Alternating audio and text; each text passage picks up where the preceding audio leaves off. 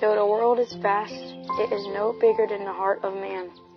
Cianar says so, those who can change the world. It rained heavily last night.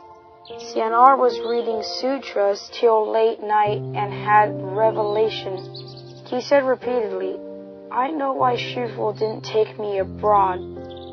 Just as Cui asked, Why didn't your Shufu take you abroad? Cianar said, Just read on. Below are quoted from my Shufu's new book. Say good things, Master Xue Cheng's insight on the path to speaking like a Buddha. Although the world is vast, it is no bigger than the heart of man. Those who change the world are all masters of their mind and heart.